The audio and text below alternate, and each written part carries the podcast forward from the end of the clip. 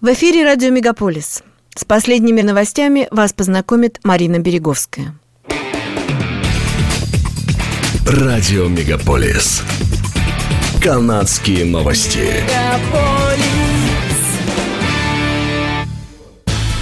Федеральное правительство объявило о введении системы страховой зубоврачебной медицины. Впервые в истории Канады зубы будут лечить бесплатно. Начиная с 2024 года все канадцы, доходы которых относятся к категории низких и средних, смогут лечить зубы за счет госстраховки. То есть и в отношении зубоврачебной помощи будет применяться та же система, что и в отношении основных видов медпомощи.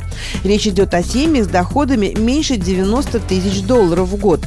Так что абсолютное большинство жителей страны попадает под действие новой системы. Система, впрочем, будет внедряться постепенно в течение целого года.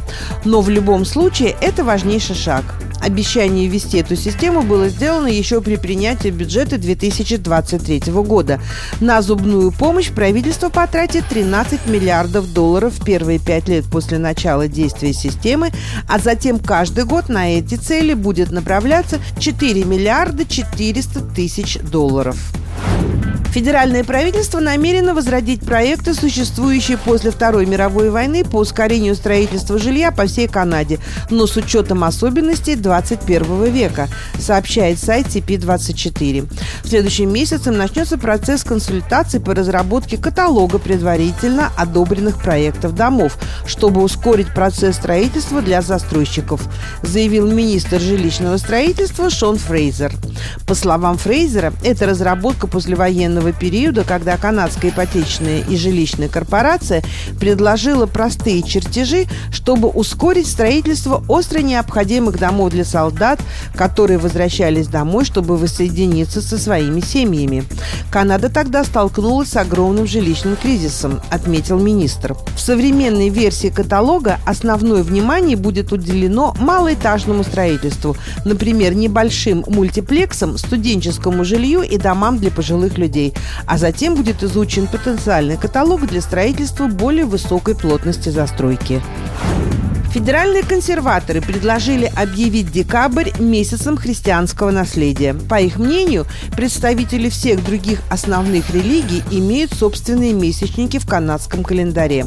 Законопроект стал реакцией на сообщение о том, что Федеральная комиссия по правам человека назвала традиционные празднования Рождества и Пасхи свидетельством доминирования белых мужчин, проявлением колониализма, религиозной и расовой дискриминации.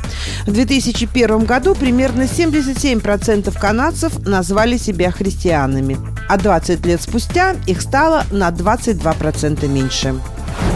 Квебекская межпрофессиональная федерация здравоохранения объявила четырехдневную забастовку в знак протеста против отношений властей. К бастующим государственным служащим накануне присоединились еще 80 тысяч медсестер.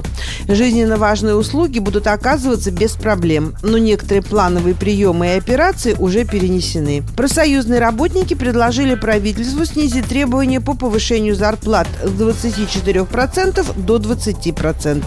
Но если к Рождеству не будет достигнуто соглашение, они готовы протестовать бессрочно. Следует отметить, что квебекские госслужащие также требует улучшения условий труда и повышения зарплат. А кроме того, уже практически месяц в провинции не работают школы. И до Рождества их открытие маловероятно, пишет издание «Деловой Монреаль». По данным генерального аудитора провинции Онтарио, по меньшей мере 99 пациентов были помещены в дома длительного ухода без их согласия. Оппозиционные политики и правозащитники подвергли резкой критике закон, принятый прогрессивно-консервативным правительством в прошлом году, согласно которому пациентов могут определять в учреждении длительного ухода на расстоянии до 70 километров или 150 километров для Северного Онтарио. В годовом отчете генерального аудитора, опубликованном на этой неделе, говорится, что правительство не проявляло прозрачности в реализации закона. Больничным координаторам по размещению было разрешено определять пациентов в дома длительного ухода, на которые они не давали согласия. А с тех, кто откажется переезжать, было разрешено взимать 400 долларов в день за дальнейшее пребывание в больнице. Закон направлен на перемещение пациентов так называемого альтернативного уровня ухода, которые могут быть выписаны из больницы, но нуждаются в оказании длительного ухода. С момента вступления закона в силу в сентябре 2022 года и по 31 марта этого года из больницы Онтарио было перемещено 7357 таких пациентов. Около 40% из них были размещены в учреждения, которые они выбрали самостоятельно.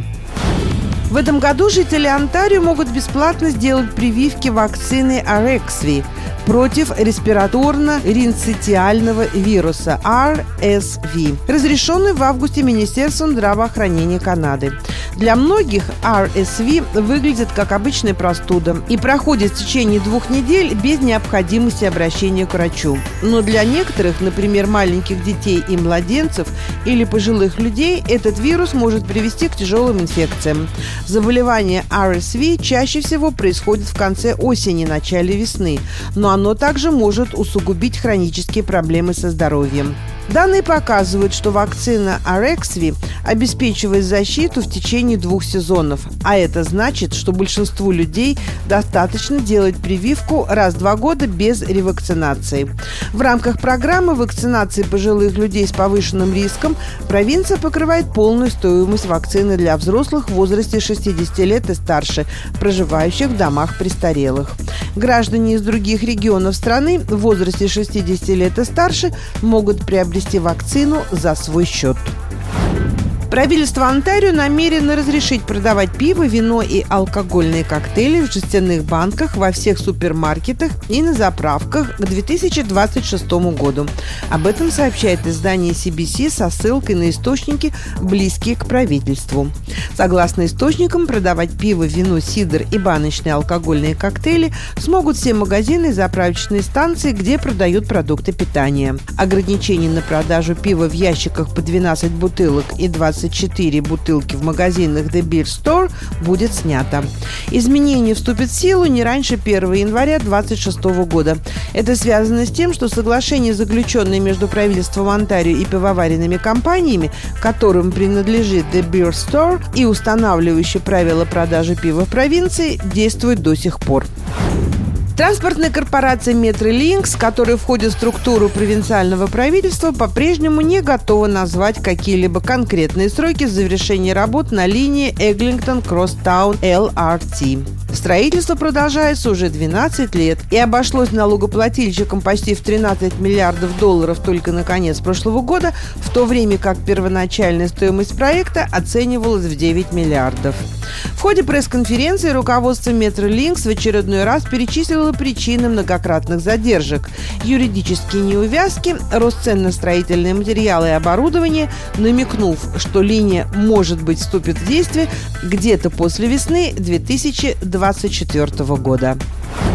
Это были канадские новости на радио Мегаполис Торонто, которые для вас провела Марина Береговская. Не переключайтесь.